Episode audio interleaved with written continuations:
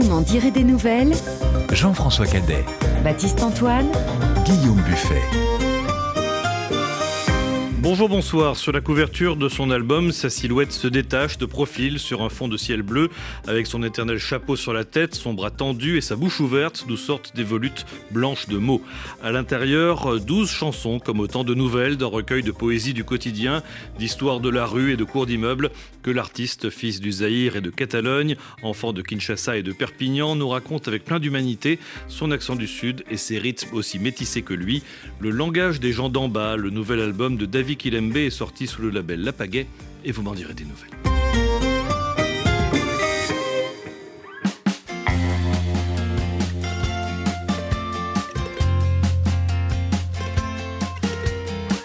Chaque jour de l'été sur sa chaise pliante, chaque jour que Dieu fait sur le trottoir en pente, face au bâtiment, c'est rue de Lady de Nantes, la dame du rez-de-chaussée aère ses tourmentes dans la rue.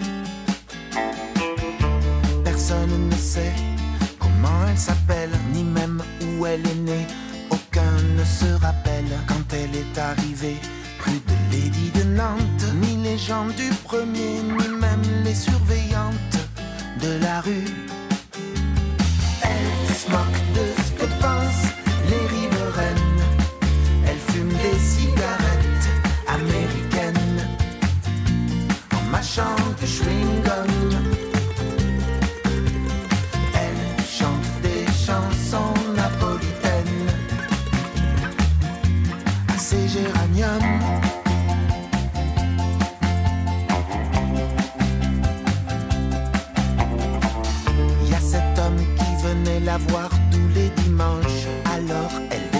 Sa chevelure blanche. Les visites ont cessé rue de Lady de Nantes. La dame du rez-de-chaussée jamais ne se lamente. C'est exclu. Tous les chats du quartier tournent autour de chez elle. On peut voir débarquer toute une ribambelle. À l'heure du déjeuner, rue de Lady de Nantes. Tous les chats échaudés sont un peu de sa bande, sa tribu.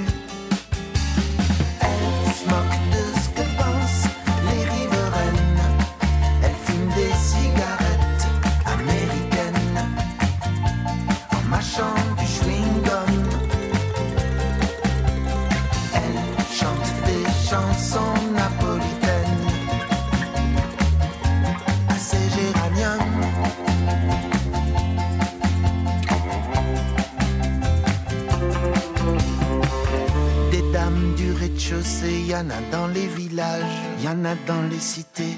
Peu importe l'étage, pas besoin d'habiter rue de Lady de Nantes pour être abandonné par la vie violente du dessus. Bonjour David Kilembe. Bonjour. Merci beaucoup d'être avec nous. Vous en connaissez beaucoup des dames du rez-de-chaussée?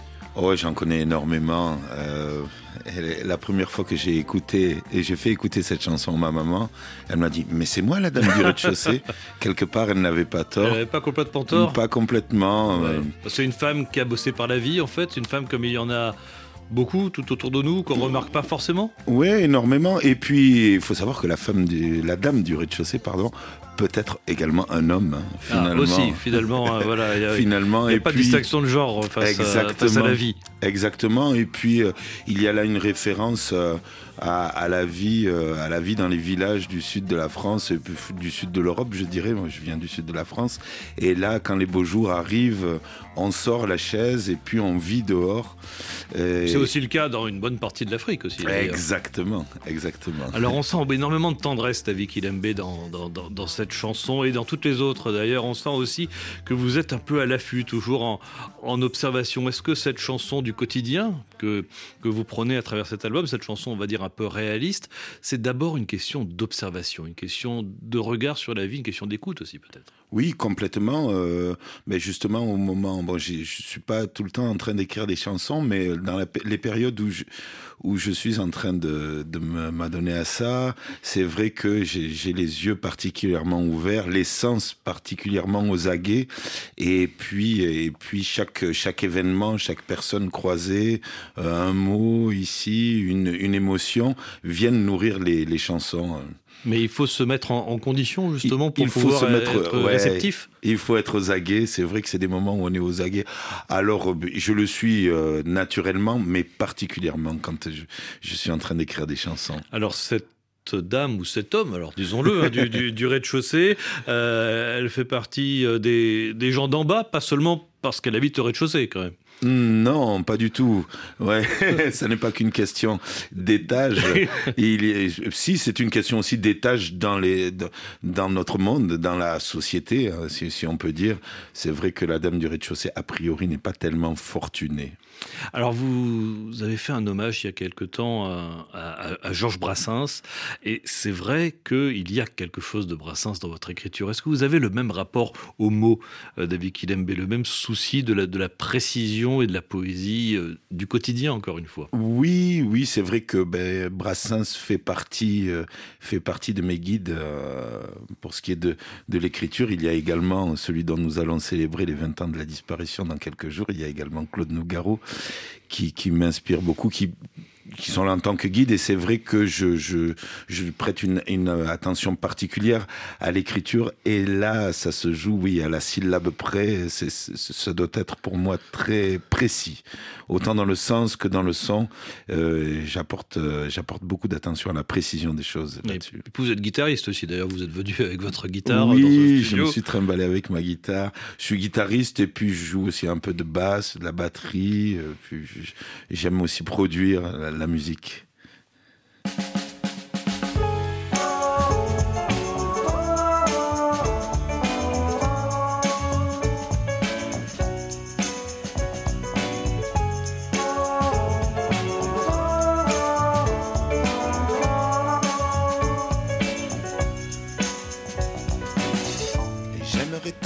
Mademoiselle, que vous m'aidiez, c'est agréable, à passer mon imperméable lorsque nous sortons sous la pluie. J'aimerais tant, mademoiselle, que vous marchiez sur la chaussée. Si le trottoir n'était pas assez grand, vous me diriez, je ne puis. J'aimerais tant, mademoiselle, que vous m'invitiez à m'asseoir à la terrasse le premier soir d'un geste délicat, joli.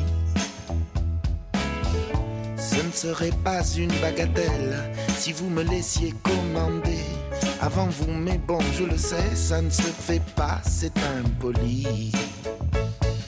Je ne suis pas l'homme infâme que vous imaginiez. Être dans la peau d'une femme, sentir comme vous sentez, ainsi je pourrais vous comprendre et vous me comprendrez. Je nous imagine, mademoiselle, vous avec des trucs de garçon, moi avec deux beaux seins bien ronds, vous m'appelleriez ma chérie. Je nous y vois, mademoiselle, réduisant notre liaison à quelques gestes polissants, à quelques ordres établis. Vous me diriez, mademoiselle, c'est pas comme une jupe à volant. La terre ne tourne pas seulement tout autour de vous, ma jolie. Cette chanson, mademoiselle, qu'il n'y ait aucune confusion. Je la chante en opposition à toutes les misogynies. Je ne suis pas l'homme infâme que vous imaginiez. Non, non, j'aimerais être dans la peau d'une femme, sentir comme vous sentez ainsi.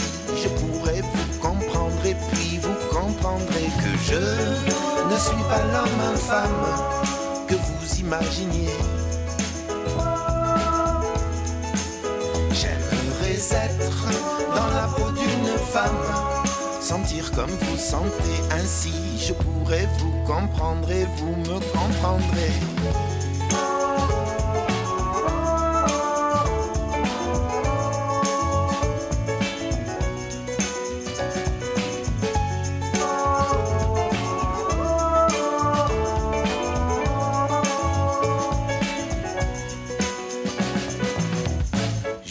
Macho, mademoiselle. Je suis un homme tout simplement. Et je voudrais que le tourment que j'ai causé s'efface ici.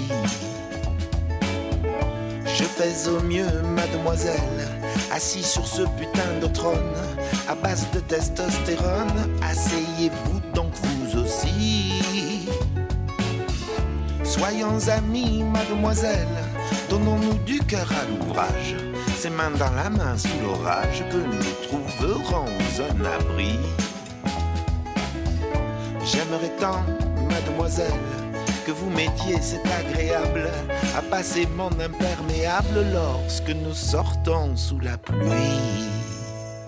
L'homme infâme, David Kilembe, qui est avec nous aujourd'hui dans VMDN sur RFI. Alors là, on est vraiment euh, dans l'exemple de ce que je disais tout à l'heure. On est dans une petite histoire, une sorte de nouvelle hein, à l'intérieur de, de, cet album, une nouvelle euh, dialoguée aussi. Quels sont euh, les, les, éléments qui vous ont donné envie d'écrire cette chanson, David Kilembe? Ah, cette chanson, c'est ben, le, thème est complètement actuel, nous, faisions référence au genre tout à l'heure, et puis le rapport entre l'homme et la femme est en train de bouger heureusement, j'ai envie de dire. Et, euh, c'est vrai que bon, ben j'avais envie de, c'est un sujet qui me paraît important. Et alors comment c'est né? C'est né simplement avec les mots, euh, justement l'homme infâme. Presque j'aurais pu l'écrire euh, volontairement avec une faute d'orthographe, infâme I N F E M M E. Voilà. voilà. jeu de mots, jeu sur la langue, encore une on fois. On aurait pu l'écrire comme ça. En particulier sur l'homophonie, oui. Exactement. Et puis, c'est vrai que personnellement, j'ai grandi avec des femmes, avec ma maman, avec ma grand-mère, avec ma sœur. Et puis, je n'ai pas, je ne vois pas d'intérêt. J'ai jamais et était attiré par euh, l'idée de vivre avec une femme entre guillemets asservie. Pour moi, ça me paraît ça me paraît évident, mais quand tout ça s'est mis en branle, j'ai levé la tête, j'ai dit ouais, mais en fait, euh, moi, je suis ok avec mes copains, on est assez ok avec ça euh, dans le microcosme ouais. Est-ce que, est que, vous avez voulu apaiser les choses en quelque sorte? Parce qu'il y a un petit côté taquin dans votre façon ouais. d'aborder ah oui, c'est la taquin, question. mais d'ailleurs l'utilisation de mademoiselle euh, n'est pas innocente, Absolument. puisque puisque en fait on est censé plus utiliser mademoiselle voilà, moi je, l'ai volontairement mis dans cette chanson. C'est vrai qu'il y a un côté taquin, mais cette chanson est une main tendue, en fait, une main tendue pour que, en fait, hommes et femmes, nous construisions ensemble euh, ce monde, on va dire, de demain dans lequel on, nous allons vivre ensemble euh, sur le même, sur, au même niveau, quoi. Alors il y a aussi une autre chanson qui s'intitule Dis Papa, qui est une chanson sur sur les tabous, sur les non-dits. Il y en a dans dans, dans dans, beaucoup de familles, et une autre chanson qui s'appelle Le silence sur, ce, sur ce nouvel album. Donc les non-dits et le silence. En fait, euh, on se dit, bah, le silence parfois il peut faire du bien quand il nous sort du vacarme, quand euh, parfois il peut aussi nous faire du mal, euh, ce silence, quand on cache des, des choses importantes. C'est ça. Alors le, c'est vrai que la chanson Le silence, c'est toujours, bah, il y a un, une, un petit peu de taquinerie dedans. C'est en quelque sorte euh, ça, une douce invitation à certaines personnes à se taire. Oui. Hein, vous, vous, dites chute, chute, vous, ré, vous ouais, le répétez ouais, à ouais. plusieurs reprises. Il y hein. en a qu'on entend un peu trop, euh, enfin à mon goût. Et, et c'est vrai que ça fait écho, euh, ça fait écho non dit là dans tellement de familles. Il y a tellement de familles euh, où les, les choses sont, sont, sont, pas dites, mais en fait, quand on est môme, moi j'ai cette sensation encore aujourd'hui en tant qu'adulte que il y a des choses qu'on voit passer comme ça, qu'on ressent, qu'on comprend pas, et comme on comprend pas, on les met dans un tiroir comme ça, et puis on traverse la vie avec ce tiroir qui se remplit, qui se remplit, et puis on sait plus quoi en faire à un moment. Et, alors souvent, euh, souvent les adultes comme ça, euh, là, moi ça a été le cas dans les non-dits que j'ai rencontrés dans la famille. Au départ, c'est bienveillant en fait, c'est bienveillant. On se dit bon, on va pas lui dire, il est petit, quand même, on va pas lui faire subir ça. Et finalement, euh, la difficulté du parent est de trouver le moment, les mots pour euh, pour vider finalement le tiroir de cet enfant. Alors plein d'histoires sur ce nouvel album et puis il y a aussi ça. Ah, ah, il est la langue bien pendue qui gagne à être reconnue dans les fonds, les bas-fonds de la ville. Il y a de l'arabe, du yoruba et du Molière en charabia, des rebonds de ballons infantiles. Il est le peuple qui s'ébat. Il est la source du débat. C'est le langage des gens d'en bas. Voilà, un peu moins de 30 secondes hein, qui ouvre l'album, euh, David Kelembe, et qui pose votre amour euh, de ce langage des gens d'en bas, langage que vous décrivez tout de suite comme un langage pluriel, métissé, qui s'enrichit des influences et des, et des apports étrangers, euh, notamment africains, maghrébins, subsahariens. c'est la preuve en fait que le français est une langue vivante. Exactement, et nourri, nourri par par les, affluences comme ça, euh, alors euh, de, de, de, venant un peu de partout. Euh, il y en a, on entendait tout à l'heure sur les ondes des, personnes venant d'Ukraine qui vont, qui sont en train de nourrir la France, le français, notre culture est faite de ça. Et, c'est vrai que, notamment, je joue aussi un spectacle jeune public qui traite de ces mêmes fonds, hein, puisque en fait c'est ce qui m'intéresse de chanter. Et, et souvent les enfants ressortent de ce, de, ce spectacle en disant euh, Ah tiens, ben moi je suis, euh, je suis algérien, je suis malien, dans le sens où ils sont fiers de leurs racines. Et avec mon, mon, compatriote euh, Samir, avec qui on chante ça, on leur dit Oui, effectivement, mais vous êtes français. Oui. N'oubliez pas, vous êtes la France de demain. Et, on sent effectivement la fierté hein, de, de, tout cela. Le mot charabia, qui d'habitude est un mot assez péjoratif, là, dans votre, dans votre bouche, c'est plutôt au contraire un, sacré compliment.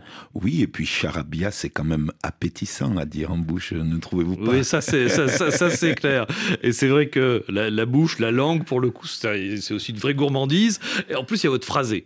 Et votre phrasé, euh, David Kilembe, avec ou sans musique, c'est un phrasé naturel mélodique. C'est euh, l'accent du Sud, ça? Euh, Oui. C'est l'empreinte catalane? Ah, Exactement, c'est l'accent de Catalogne Nord. Comme... de Catalogne du Nord. voilà, en opposition à la Catalogne du Sud, côté espagnol. espagnol ce que vous m'expliquiez tout à l'heure. Alors, on, s'en rend compte, hein, en particulier avec tous ces petits interludes comme ça qui, qui parsèment l'album, toujours autour de, de, ce même thème. C'est très régulier en fait. Hein. Il y a deux chansons, deux interludes d'une vingtaine de, de, secondes, euh, avec euh, à chaque fois la même mélodie. Comment est-ce que vous êtes venu cette, cette mélodie? Euh, les interludes Oui, pour les interludes. Ah ben là, je me suis basé sur une même métrique et une même structure de rime et j'ai, euh, voilà, j'ai gardé celle-là avec comme dernière phrase le langage des gens d'en bas. Et alors au départ, quand j'ai commencé à écrire ça, euh, parce que je fais des départs de chansons quand je commence l'écriture d'un projet, c'était un départ de chansons et puis j'ai écrit comme un deuxième couplet et j'avais déjà pratiqué l'interlude sur un des disques précédents, mais là, je me suis dit que voyant les, les histoires se dessinant, je me suis dit que c'était un bon fil conducteur. Et bon, ça, ça a été aussi euh, la différence, c'est dans la sonorisation, l'accompagnement. Alors justement, justement, on va écouter par exemple le deuxième interlude.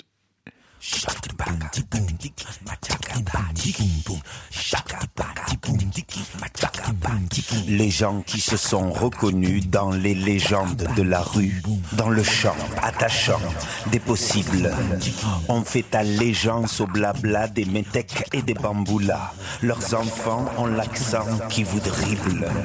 Ils sont le peuple qui s'ébat, ils sont la source du débat. C'est le langage des gens d'en bas. Voilà, les mots sur fond de beatbox, d'effets sonores, et ça se poursuit un peu plus loin avec des bruits extérieurs et toujours euh, l'accent de Perpignan.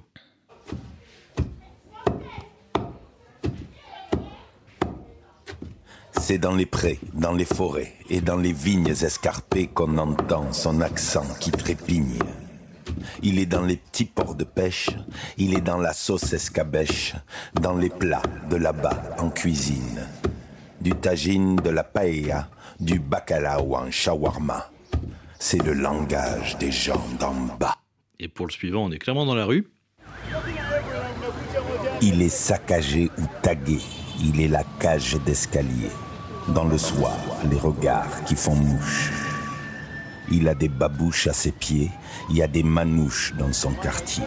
Et du kiff addictif dans sa bouche. Il a du putain, du woula. Il a du Tony Montana. C'est le langage des gens d'en bas. Et donc à chaque fois, vous explorez la fabrication de la langue.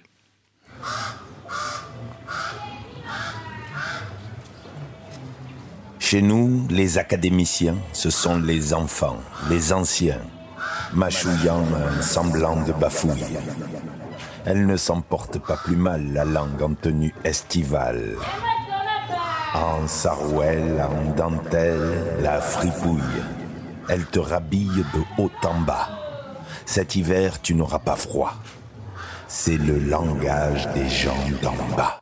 Donc, gros travail sonore, et plus on avance dans l'album David Kilembe, plus l'orchestration se teinte de tonalités africaines.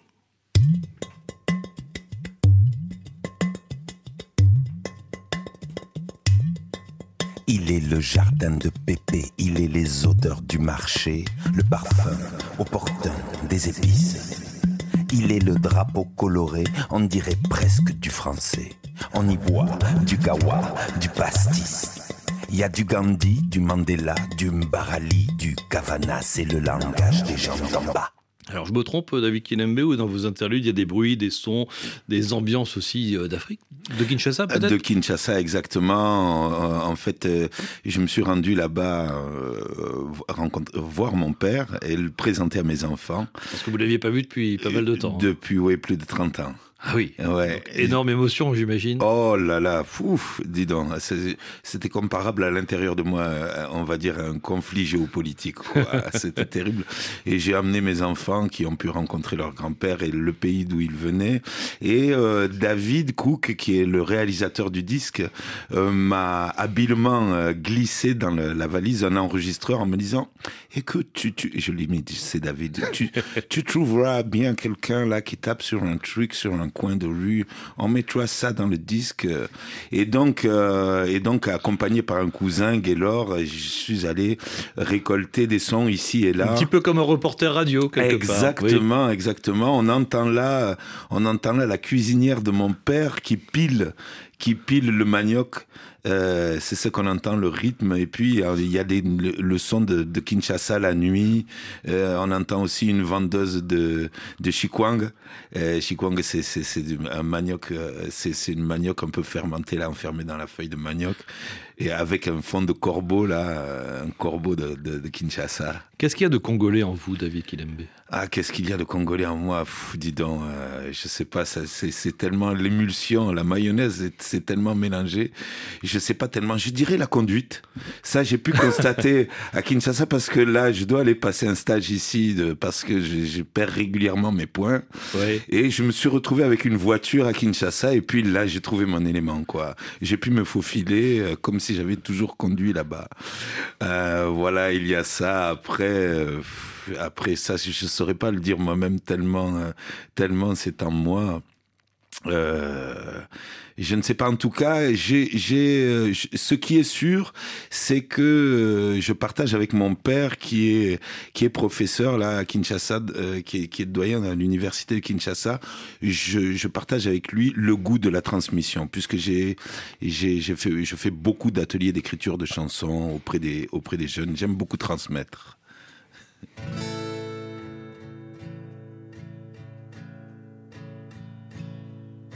Nous, on arrachait les affiches chaque nuit à main nue.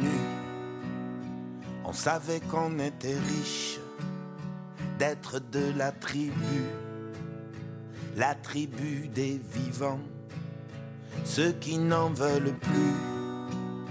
Dans les entrailles de Perpignan, y a des hyènes à l'affût.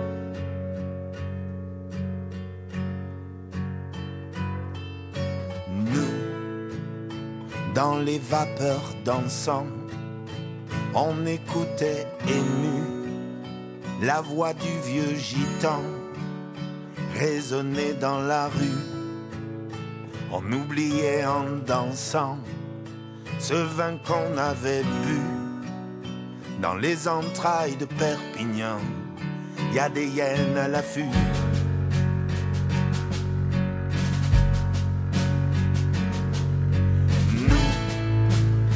Formons le cercle immense, nous nous donnons la main, la force de notre danse triomphera demain.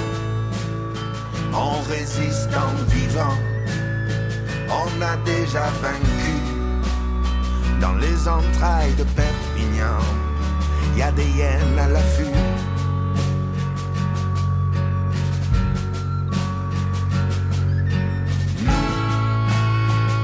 Nos rues de Saint-Jacques, au milieu du raffut, on va chanter les stacks au printemps revenu. Nous les impertinents, nous les enfants déçus, dans les entrailles de Perpignan, y a des hyènes à l'affût. Dans les entrailles de Perpignan, c'est euh, le chef-lieu de votre département, David Kilembe, les Pyrénées-Orientales, sur la Méditerranée. Chanson inquiétante, hein, c'est Yen à l'affût, on va pas se cacher derrière notre petit doigt. Elle porte euh, un collier à, la flamme bleu-blanc-rouge, la flamme du Rassemblement National. C'est Louis Alliot, hein, qui est le maire de, Perpignan. Exactement, oui, oui. Depuis, euh, depuis trois ans maintenant. on entend le tambour, il y a une dimension martiale, c'est un hymne, c'est un petit côté sardane, mais aussi marche militaire. En même temps, c'est un appel à la résistance là que vous lancez. Oui, un appel à la résistance. Et puis, euh, cette chanson est, aussi là euh, pour deux choses parce que, euh, bon, c'est vrai qu'on est là de, face à une deuxième génération du Rassemblement national qui est un peu plus, je ne sais pas si le mot est subtil, un peu plus sournoise. Et donc, la diabolisation, comme on dit, vous y croyez pas, vous? Non, ah non, pas du tout. non, absolument pas. Par contre, euh, beaucoup de personnes que, que l'on peut côtoyer du côté de Perpignan y croient, ça. On entend régulièrement des personnes dire Ah ben avec moi ça se passe bien. Ah non, non, mais j'ai rien à dire. Il n'y a pas de souci et tout ça. Donc, en premier lieu, cette chanson s'adresse à ces personnes-là euh, euh, pour essayer de leur ouvrir les yeux. Et puis, surtout, ça s'adresse effectivement quasi directement à Louis Alliot euh, et, et, si, je, devais résumer euh, cette chanson, je la résumerais en ces termes c'est nous Perpignan, on y est né, on a cette ville dans notre cœur. Avant que tu sois là, nous étions là et tu vas repartir de là et nous serons toujours là. Mais depuis l'élection de, Louis Alliot, il, y a trois ans, est-ce que les choses ont changé? Est-ce que vous avez l'impression que le vivre ensemble, comme on dit, est menacé? Euh, bah, il l'était déjà. Hein, je veux dire, euh, euh, ça ne date pas d'hier cette histoire, puisque aux élections précédentes, si je ne m'abuse, ils avaient fait 46 ou 47 au second tour. C'était la droite qui était voilà à la mairie à ce moment-là. Oui, c'est ça. C'était les, les, on va dire les héritiers de la dynastie Alduy, quoi, on va dire.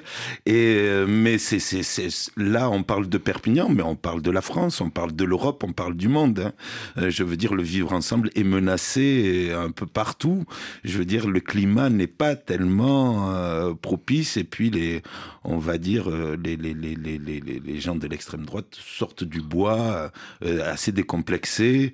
bon, mais quand on regarde l'électorat du Rassemblement national, c'est un électorat très populaire. 57% hein. des ouvriers, 50% des employés, 45% des chômeurs selon l'IFOP en, en 2023. C'est les gens d'en bas. C'est les gens d'en bas. Vous allez me dire ça, ce sont les gens bah d'en oui, bas. Exactement, mais ce sont les gens d'en bas qui, de mon point de vue, encore une fois, se font berner. Hein. Je sais pas. Mais est-ce que ça ne veut pas dire, à contrario, que c'est le Rassemblement national qui, mieux que les autres, sait parler le langage des gens d'en bas, pour reprendre le titre de votre album ah. あ。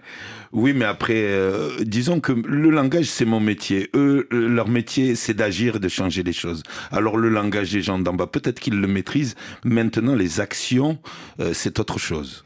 Euh, dans ce qu'ils font, ce qu'ils mettent en œuvre, ou surtout ce qu'on peut voir qu'ils ne mettent plus en œuvre d'un point de vue culturel, d'un point de vue social. il y a des choses concrètes. Je, je préfère ne pas citer de lieux ou d'associations qui sont touchés par des coupes ou de, etc. Bon, alors peut-être que je me ferai taper sur les doigts euh, après ça, mais euh, il y a concrètement des, des, des découpes, quoi, des coupes euh, et puis des, des, des, interdits ou des, des euh, je sais pas comment dire. Euh, après, j'essaie de prendre des pincettes pour ne pas apporter préjudice à des personnes euh, auxquelles je fais référence. Mais nous, nous sommes un peu Perpignan. En fait, j'ai la sensation que c'est la plus grande. C'est c'est c'est pas une sensation, c'est la plus grande ville que n'ait jamais pris le Rassemblement national. Ça, et c'est une vitrine. Ils sont en train d'essayer de montrer à la France qu'ils savent gouverner Et en tant que Perpignanais, cette chanson est là pour montrer, euh, pour crier à la France et au monde que en fait les, les, le, le, le, la racine, la graine est toujours la même et que euh, et que en tout cas euh, pour ce qui est des actions sociales, des actions culturelles, je vous parle de ce dont je peux parler. Je veux dire, encore une fois, il parle un langage mais les actes sont, sont c'est autre chose. Ah, il y a un autre langage aussi qu'on entend euh, dans, dans, cet album, là ça n'a plus rien à voir, euh, David Kilembe, c'est le créole réunionnais, parce que ah, y a, ouais. alors, moi je suis de la Réunion, hein, les auditeurs le savent. Comment il euh, est Voilà, très bien, merci. Et euh, vous maîtrisez le créole réunionnais? Ah non, non, non, non, non. Je... Vous, vous, avez un petit accent quand même hein, sur la chanson, hein. on vous a bien appris visiblement. C'est vrai. Voilà, il y a une chanson qui s'appelle Mon Maloya qu'on va pas avoir le temps de, le temps d'entendre malheureusement. Alors le Maloya, faut-il le rappeler, c'est la danse des esclaves hein, de, de l'océan Indien, en particulier les, les, esclaves venus de l'île de, de, Madagascar. Le Maloya, qui est d'ailleurs euh, depuis une bonne dizaine d'années maintenant classé au patrimoine culturel immatériel de, de l'UNESCO. -hmm. euh, comment le Maloya est arrivé jusqu'à vous? Eh bien, en fait, euh, cette musique m'a toujours touché. La première fois que j'ai vraiment touché, c'est en entendant bien sûr Daniel Waro. J'étais sur un festival en Corse. Il faisait une rencontre avec un groupe qui s'appelle Afieta. C'était un mélange de des chants polyphoniques corse et de Daniel Waro. J'ai pleuré j'ai pleuré et régulièrement j'écoute Daniel Waro, je pleure parce qu'il fait vibrer une corde en moi. Euh, ben, il, il, on sent l'esclavage dans sa musique et dans le Maloya, euh, on sent, on sent cette souffrance, on sent cette puissance, mais il y a toujours une lumière, il y a toujours euh, une lueur, il y a toujours, euh, c'est toujours aérien et, et, je me retrouve là-dedans dans, dans, dans cette façon de, de, de vibrer, on va dire, et donc donc, euh, bon, même si la, la, chanson à proprement parler n'est pas un rythme vraiment maloya, c'est une évocation. Il voilà. y a quelques passages et je noterai également, je tiens à préciser que il y a un invité là-dessus qui s'appelle Carlo De Sacco, euh, à qui je tiens à rendre hommage d'avoir accepté l'invitation, qui chante dans le groupe Grain Aimé, qui fait partie des, des, des, des, nouveaux, de la nouvelle génération de musiciens de Maloya. Je vous invite vraiment à l'écouter attentivement. Alors, les musiciens, ils sont très nombreux hein, sur, sur ce disque, on va pas tous les citer, mais j'ai vu qu'il y avait des instruments d'une cobla aussi. Alors oui. là, on retourne en Catalogne, là, pour le coup. Ça. Alors, c'est quoi une cobla? La coble, c'est... Ah, la... Prononcé avec l'accent. Voilà. Euh, la coble, c'est l'orchestre euh, de qui fait qui, qui accompagne la danse, la sardane. Et donc euh, la coble est constituée, c'est, c'est ça joue en acoustique. Il y a une contrebasse à trois cordes avec des boyaux. Euh, ensuite, il y a la ténor, euh, qui est un instrument avant double hanche. Le tible aussi instrument à double hanche et le flaviole, qui est une flûte qui se joue aussi avec un, un, un petit instrument instrument en percussion. Donc là-dessus, c'est Aurore euh, Vincenzi qui a joué qui, a joué les instruments de la coble et Mathias Coste également qui a joué qui fait partie de nombreuses cobles par chez nous. Voilà, et donc on est retourné en, Catalogne, en Catalogne. On va se quitter justement en allant naviguer pas très loin de Perpignan sur l'Agli. Exactement. Merci beaucoup, David Kilembe, d'être passé nous voir. Vous serez en concert le 29 février à Toulouse, ainsi que les 16 et 17 mai. Le 1er mars à Pinsaguel, je ne sais pas si on se prononce comme oui, ça. Très oui, bien. voilà. Le 2 à Perpignan, le 22 à Passat, donc dans le, les Pyrénées-Orientales.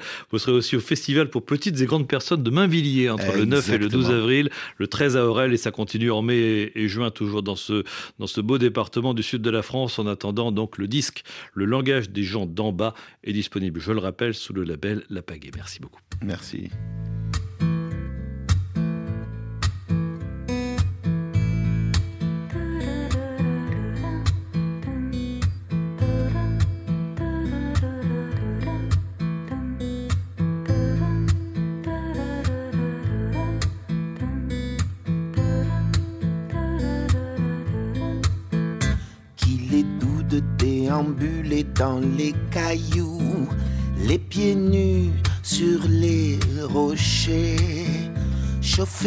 Au soleil de l'été.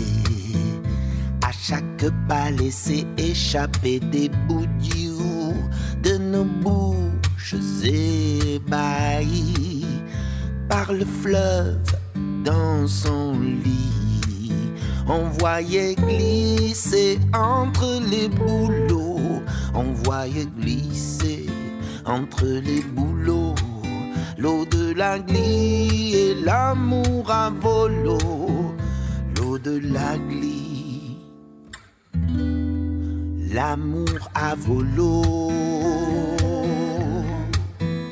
À volo.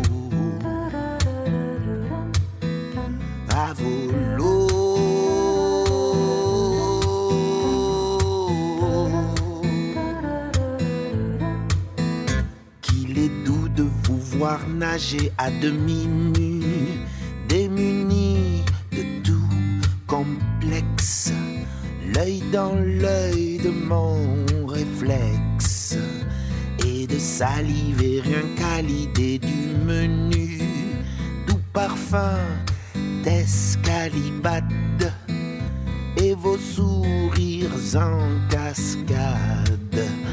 M'aveugliez là dans le halo, vous m'aveugliez dans le halo, l'eau de la glie et l'amour à volo, l'eau de la glie, l'amour à volo. À volo.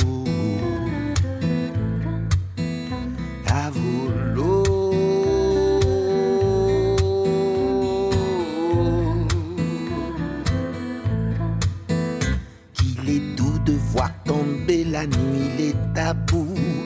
Votre lueur se dévoile là sous le plafond d'étoiles. On peut deviner le vin coulant du pourrou, tout droit jusqu'à votre bouche. Votre vertu, c'est farouche. On allait glisser la peau contre. On allait glisser peau contre peau. L'eau de la glie, David Kilembe dans VMDN sur RFI. Allez, on part à Cotonou au Bénin, où la troisième édition du FIF, le Festival international des films de femmes, bat son plein, avec une thématique, le cinéma féminin pour plus de sororité, au programme des projections, de la formation et une compétition entre 18 films pour décrocher l'Amazon d'or. Sur place pour VMDN, Jean-Luc Aplegan. Murs de photos, tapis rouge, personnalités, stars du 7e art. La troisième édition du Festival du film féminin s'est ouverte à Cotonou mardi. La salle était comble et pour cette cérémonie inaugurale, des cinéastes et des personnalités se sont succédés au pupitre pour dire qu'ils aiment le cinéma et qu'ils soutiennent le festival. Un festival 100% féminin, un choix totalement assumé par la fondatrice et la directrice du FIF, Cornelia Ce festival est typiquement féminin déjà parce que je suis féministe et pour moi c'est important de mener des actions à l'endroit des femmes et après je voulais donner l'opportunité aux gens de voir plus de films réalisés par les femmes. Ce que je voudrais c'est qu'à Cotonou les gens regardent plus de films faits fait par les femmes donc montrer le travail des femmes et après inciter les femmes à faire du cinéma. Parmi les prestigieux invités, la présidente de l'Institut national des femmes INF, l'avocate Huguette Boupé Nyakadia lorsqu'il s'agit d'une cause qui concerne les femmes, elle est totalement conquise et acquise et devient une alliée naturelle. Je suis venue célébrer le féminisme. Tout le monde est pratiquement du sexe féminin. Et ça, c'est formidable parce que c'est une véritable percée dans un milieu habituellement masculin. Et c'est elle qui a eu l'honneur d'ouvrir ce festival. Je souhaite, en ouvrant ce festival, qu'il se déroule dans la grâce, dans la beauté de l'image. Je vous remercie. En lice pour décrocher l'Amazon d'or, 18 films, il y a des documentaires et de la fiction, films de réalisateurs originaires du Bénin, du Rwanda, du Soudan, de la France, du Burkina Faso, de l'Afrique du Sud, du Gabon, du Sénégal, du Togo, de la Côte d'Ivoire et du Cameroun. Le film d'ouverture est intitulé Malaika, réalisé par une dizaine de jeunes filles qui ne connaissaient rien de la réalisation. Encadrées par une doyenne du cinéma béninois, Christiane Tchabikao, elles ont produit en dix jours un 13 minutes sur le viol des mineurs, une histoire de mariage forcé. Écoutez cet extrait, un échange vif entre Malaika, la victime du mariage forcé, et sa belle-mère, envahissante et intrusive. Je ne veux pas de ce mariage. Jamais je ne lui permettrai de me toucher. Tu veux me dire que tu as refusé la couche à ton mari, celui qui a payé ta dot, tu seras chicoté. Grande ovation à la fin de Malaïka et surtout au moment de la présentation des actrices en herbe, la marraine du festival, Angela Kerebourou, se réjouit d'être là. Comment allez-vous? Je suis tellement, tellement fière d'être marraine d'une manifestation comme ça, surtout à Cotonou, en plus à Cotonou, le, le pays des Amazones. L'événement a su s'approprier un large public conquis et très élogieux. Écoutez Franklin, Frida et Frankie. Il y a de l'affluence autour de la chose, c'est un bon événement. Nous sommes très contents, très heureux de savoir que le Bénin accueille désormais un aussi grand festival du film. Le coup de cœur de cette soirée, c'est que j'ai vu beaucoup, beaucoup d'internationaux. C'est une initiative à encourager et à perpétuer surtout. À côté des projections en plein air et en salle, le festival organise des formations en production et en écriture de scénarios. Des comédiens comme l'ivoirien Bohiri de la série Ma famille, la réalisatrice française de la Maison des mondes africains sont à Cotonou et président le jury du FIF 2024. Reportage de Jean-Luc Aplogan au Bénin. C'est l'heure de Café Polar.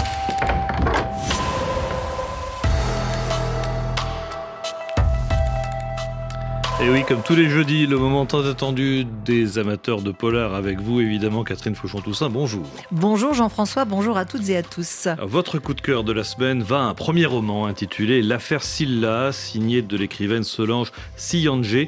Il vient de paraître à la série noire chez Gallimard.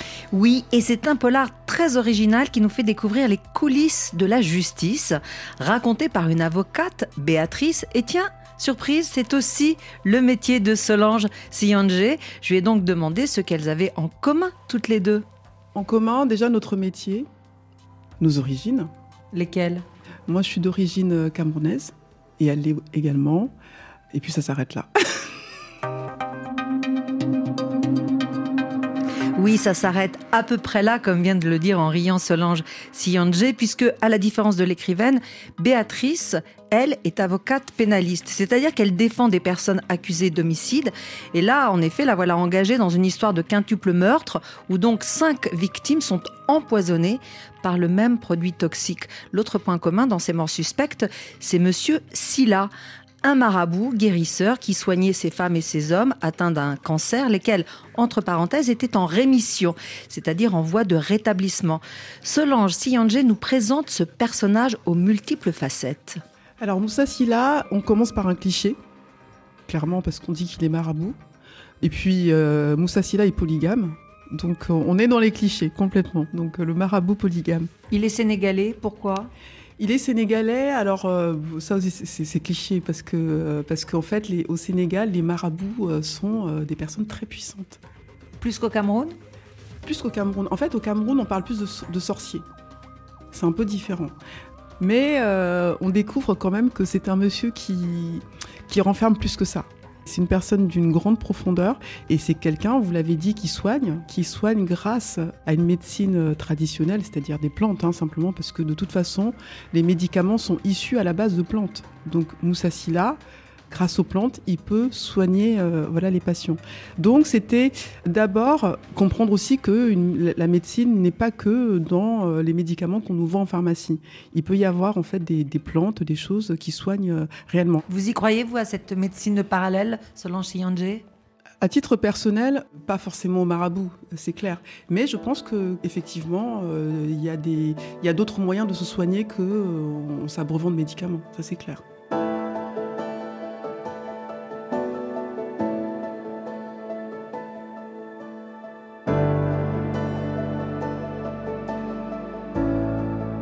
Donc Catherine, on a un marabout guérisseur soupçonné de meurtre, mais son avocate n'y croit pas. Pour quelle raison? Eh bien parce que rapidement, Béatrice se rend compte que dans l'ombre, de puissants lobbies pharmaceutiques œuvrent pour connaître la recette miracle de Monsieur Silla, afin de gagner beaucoup plus d'argent en vendant leurs propres médicaments avec euh, cette formule, et bien sûr à des prix exorbitants.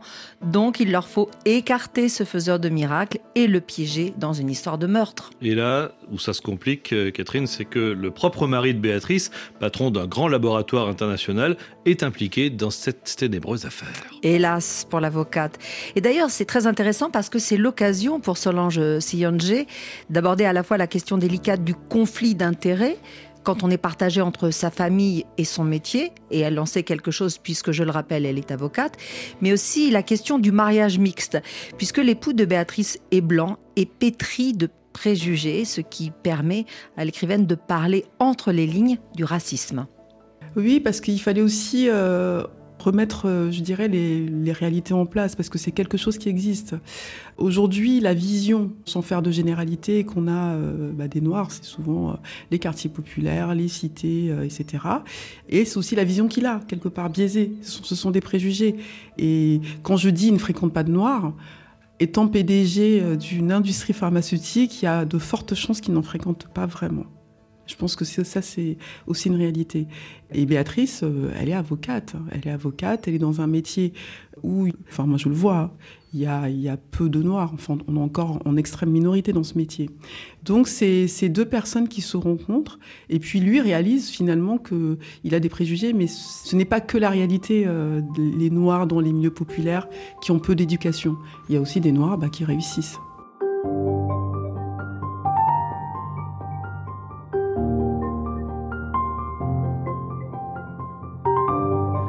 L'affaire Silla, c'est donc un, polar, mais c'est aussi un roman qui pose, on le comprend, de vraies questions sociétales, parmi lesquelles les enjeux économiques de la santé publique. C'est aussi, Catherine, un beau portrait de femme.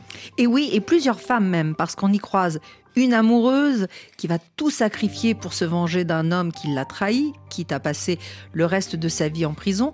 On va rencontrer aussi une jeune fille incarcérée qui a un sacré tempérament. Et oui, c'est surtout le portrait de Béatrice, cette avocate combattante à qui on va mettre beaucoup de bâtons dans les roues, à la fois parce que c'est une femme, mais aussi parce qu'elle est noire. J'ai demandé à Solange Tiyanje si elle aussi avait subi ce sexisme et ce racisme. Le sexisme, oui. Pourtant, c'est un métier qui compte beaucoup de femmes, plus que d'hommes. Euh, je pense qu'on est, euh, on est 55 ou 60% dans le métier. Et pourtant, c'est un métier où ce sont les hommes qui dominent, dans le sens où euh, bah, les grands cabinets sont dirigés par les hommes, les femmes très peu, les associés ne sont pas souvent des femmes, et donc aujourd'hui, même les grands pénalistes, ce sont des hommes. Donc c'est un métier, alors je, vais me faire... mes confrères vont m'en vouloir, mais sexiste, ouais. Et puis le racisme aussi euh, en tant qu'avocate, enfin ça m'arrive. Hein, mais alors est-ce que c'est le racisme ou, les préjugés? Moi j'ai toujours du mal à savoir quelle est la limite. Mais euh, je peux vous en, en citer plusieurs qui me sont arrivés il n'y a pas si longtemps.